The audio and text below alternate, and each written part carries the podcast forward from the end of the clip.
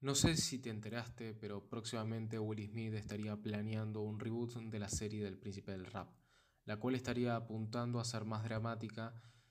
Y me llamó la atención porque me recordaba a ciertos capítulos que abarcaban tramas bastante más, más dramáticas que de comedia. Y me acuerdo que era una serie que trataba muy, muy bien esos temas como el alcohol, las drogas, el sexo, el racismo y demás y de una manera muy bien ejecutada, de hecho, para ser bueno, una serie adolescente y encima de comedia.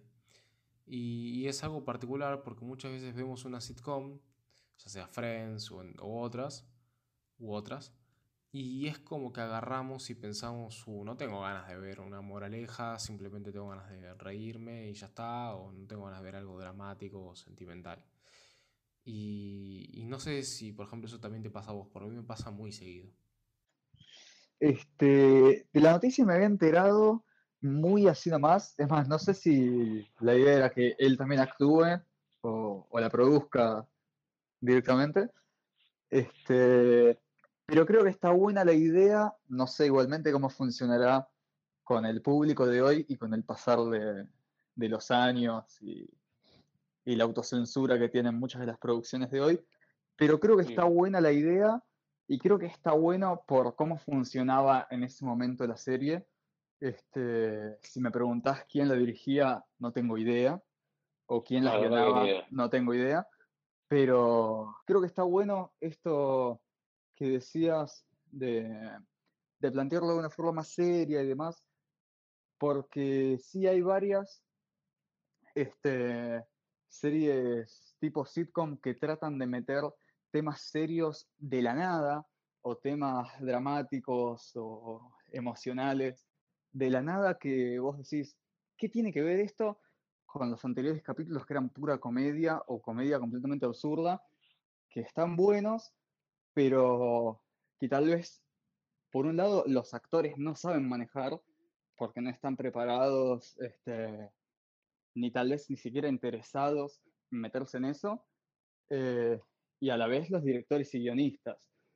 Es como que está bueno eh, laburar, digamos, en los campos donde uno sabe, y si bien sí experimentar y toda la bola, eh, como que meter cosas que no tienen nada que ver con lo que estabas haciendo antes en la continuidad de la serie, creo que no está bueno, pero sí en el Príncipe del Rap se, se respetaba bastante, o por lo menos se mimetizaba bastante este, la situación con, como con este capítulo que me contabas hasta hace un rato, antes de grabar esto, eh, en el que los, arrastraba, los arrastraban, los arrestaban eh, a, a, Will y al primo, eh, que andaba en un auto y era porque tipo, pensaban que habían robado simplemente por el hecho de ser negros. y el primo como que no entendía y a la vez funcionaba a modo de chiste eso es como que ahí encaja perfectamente, pero en otras series como Friends, por ejemplo, recuerdo que había un montón de momentos eh, emocionales o que trataban de dejarte un aprendizaje que vos decís, ¿de dónde salió esto? Sí, mismo era algo que manejaba muy bien la serie, que era justamente eso de ir malavariando con lo comedia o lo dramático, porque no te puedes dejar de reír de que el primo sea tan ingenuo de creer de que se lo llevaron a la comisaría por eso, pero también te molesta un poco la situación de racismo que viven los personajes. Y la serie tenía muchos de esos momentos como estos. Y esto creo yo que si bien tiene una importancia grandísima, creo que va más allá de si los actores están bien preparados o bien dirigidos para protagonizar una escena dramática, sino también va por el lado de cómo es plantea la serie desde un inicio. Por ejemplo, vos ves el piloto de Friends y es prácticamente pura comedia, no se detiene mucho a plantearnos escenas de reflexión, ni siquiera sentimentales, capaz breves momentos. Pero por ejemplo, ves el piloto del principio del rap y la comedia es explotó durante todo el camino de una manera bastante efectiva. Pero llega un momento donde Will y su tío tienen una discusión de ideales. Y esta escena de reflexión, en donde se toca un poco temas sociales, no no, se siente forzada, se siente bastante orgánica, bastante bien integrada con el resto del capítulo y de la serie. Y es importante eso, desde que un inicio la serie plantee muy bien para dónde va. ¿Es solamente una comedia o va para mostrarnos capítulos románticos, sentimentales o demás? Es, una comedia adolescente o también quiere mostrarnos eh, momentos de reflexión y enseñanza?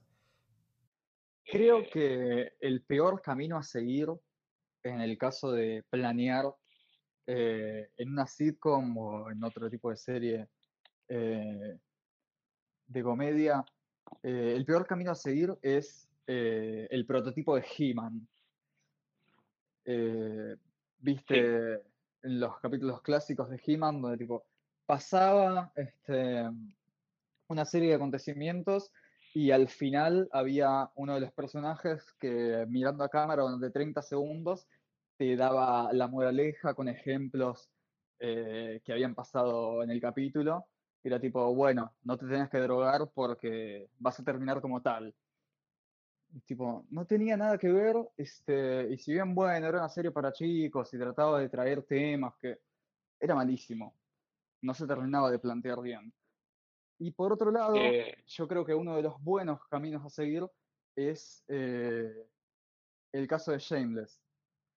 en el caso de Shameless, eh, a mí me pasó ver contrastados muy bien varios temas de crítica social, muchos temas también emotivos y de conflicto familiar, y a su vez tratarlos a través de una comedia excelente. Eh, ojo, yo estoy hablando igual de Shameless Estados Unidos. La de Reino Unido vi poco y nada y mucho no me gustó. Me terminó gustando más como se planteaba en la otra. Pero creo que ese es un excelente camino a seguir que, que trata muy bien, eh, digamos, el contraste entre comedia y, y enseñanza o crítica social eh, sin descarrilarse de, de, lo central. Pero a la vez también va de la mano con lo que decías vos de que tiene que estar relacionado con el planteamiento básico de la serie. Si vos en la primera y segunda temporada me demostrás algo que es pura comedia y en la tercera tenés ganas de meter cosas de drama, este, y situaciones emocionales que no tienen nada que ver o están muy mal metidas. Y sí, te va a funcionar mal porque vos ya me mostraste dos temporadas de 24 capítulos cada uno donde no había un gramo de esto. Pero en cambio, si la trama principal está relacionada con esto, entonces ahí sí te va a funcionar. Digamos, no creo que sea imposible tratar una sitcom o una serie de comedia con situaciones dramáticas eh, o de conflicto familiar, emocionales, bla, bla, bla.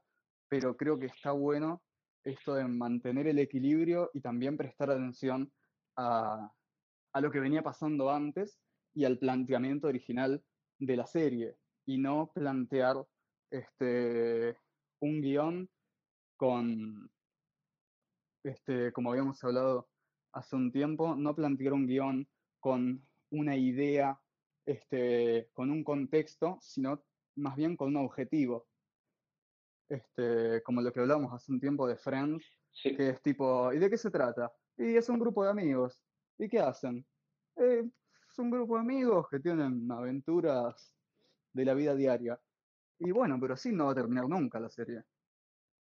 puedes meter cualquier eh. cosa y obviamente se te van a hacer manjunjes que probablemente en algún momento terminen quedando mal, y sean incómodos a la larga. Mismo está esto de que cuando vos creas una serie que no busca contar una historia en sí, sino que busca explorar un concepto, te puede terminar pasando que la serie se alargue más de lo necesario porque no sabes bien dónde terminarla. Y bueno, eso es medio que le pasa al principio del rap, donde la serie en un punto termina, pero como el público lo como que piden que la, la continúen, deciden renovar el contrato para seguir explotando un poco ese concepto. Que ojo, que una serie decida contar un concepto en una historia en sí no significa que la serie no sea buena o no tenga buenos momentos. El principal rap lo tiene y, por ejemplo, series como Man Family, que también deciden explotar un concepto en una historia, también tiene buenos momentos. Ojo, eh, igual yo comprendo el tema de que este, al plantearse una serie, que por lo general en caso de las sitcoms son a largo plazo, eh, todos los personajes van teniendo una evolución y un cambio, un cambio y a la vez su, contexto. Este, pero sí tener en cuenta eh, en respeto, digamos, por el antecedente de lo que fueron siendo eh, tus personajes, no como en el caso de, de Big Theory, por ejemplo. Sí, o por ejemplo tenés este caso de Friends, donde los personajes se van rompiendo con el pasar de las temporadas, pero por ejemplo una serie que se la compara muchísimo con Friends por sus similitudes, How I Met Your Mother.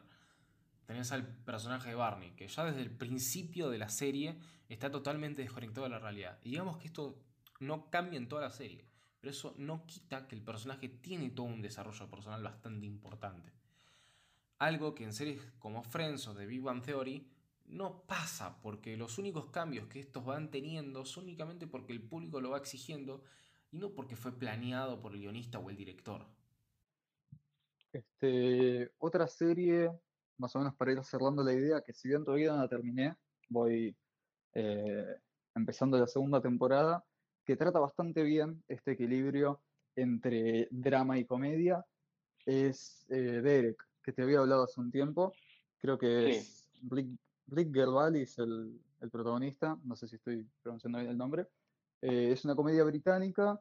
La, el argumento plantea un chabón que, si no me equivoco, es autista y labura ayudando en un en una especie de geriátrico. Creo que está en Netflix. Eh, y va, van pasando distintas situaciones que son de comedia y sin embargo también van tratando también, eh, dije también dos veces, la, la indiferencia que tienen eh, los parientes con, con, los, con los abuelos, con los padres que están ahí internados eh, y distintas situaciones también con el protagonista enfrentándose a la muerte de, de amigos que se hizo ahí en el geriátrico y demás, que no sabe manejar, pero a la vez no hay capítulo en el que no te rías. Está súper bien equilibrado eso. Sí, eso termina estando muy copado, porque a veces cuando vas a buscar una serie de este estilo, no siempre vas buscando una reflexión, una metáfora. Sin embargo, creo que siempre está bueno que lo tenga. Porque esto, en mi opinión, le puede dar cierto valor agregado y deja de, ser simplemente entretenimiento. Es que, por ejemplo, en esta serie Derek, o en Shameless, la, la moraleja, digamos, o, la reflexión que trata la serie se refleja en realidad en la trama y en la temática que deciden tratar, como en ese el caso del crecimiento de, este personaje en Derek, o en Shameless los conflictos familiares que tienen eh, los personajes. Pero en el caso de Friends, en la cual no se trata de eso, o el caso de The Big Theory, la cual no se trata de eso, suele quedar raro cuando planteas esas cosas que son, digamos, de chapa y no eh, originarias de la idea de la serie. Ese es el tema. Cuando tratás de poner una moraleja en un capítulo aislado de los demás. ¿Qué es eso? Volvemos un poco a lo que decías de He-Man, donde termina pasando de una manera bastante similar a lo que pasa en Friends, donde lo sentimental o lo dramático termina quedando de una manera bastante forzada. Así como pasa en He-Man con la moraleja del final de cada episodio, donde no termina, no termina de cuajar con el resto del episodio. En cambio, cuando el dramatismo y la comedia funcionan como pilares de la serie, si son bien manejados, pueden terminar quedando como algo orgánico o fluido. Aparte también detesto, como es en el caso de He-Man, cuando, si bien volvemos a lo mismo, es una serie para niños, pero me refiero más que nada al concepto y al formato, como puede ser en otras series, que se da igual. Cuando tratan al, espectador como tarado y le explican cuál es el aprendizaje, eh, o cuando al final de la serie los dos personajes principales se ponen a hablar y le dicen, sí, bueno, aprendí que tengo que valorar mejor tales cosas y qué sé yo, tipo, no hace falta que me lo digas en forma de diálogo, lo puedes representar de otras formas. no trates al espectador como estúpido porque, tipo, cuando vos tratas un chiste en estas series, no te lo explican, simplemente lo cuentan. Entonces, también cuando tratas de plantear una situación más seria, no me lo tenés que explicar, lo tenés que desarrollar bien para que funcione. Sí, terminas sintiéndose que tratás de estúpida a tu audiencia. sí, o que incluso estás menospreciando tu trabajo como guionista. Pero no sé si vos tenés algo más para ir cerrando el programa. No, creo que que quedó- quedó ya bastante bien explayado y con varios ejemplos. Si no vieron alguna de esas series, están eh, ahí eh, a un par de teclas de distancia en, en su computadora. Eh, Sí. Creo que quedó bien el formato de, Sí, de sí. este tipo de opinión. Eh, así que, bueno, vamos a ver cómo, cómo resulta en próximas oportunidades. Así que nos vemos en un próximo programa. Hasta luego.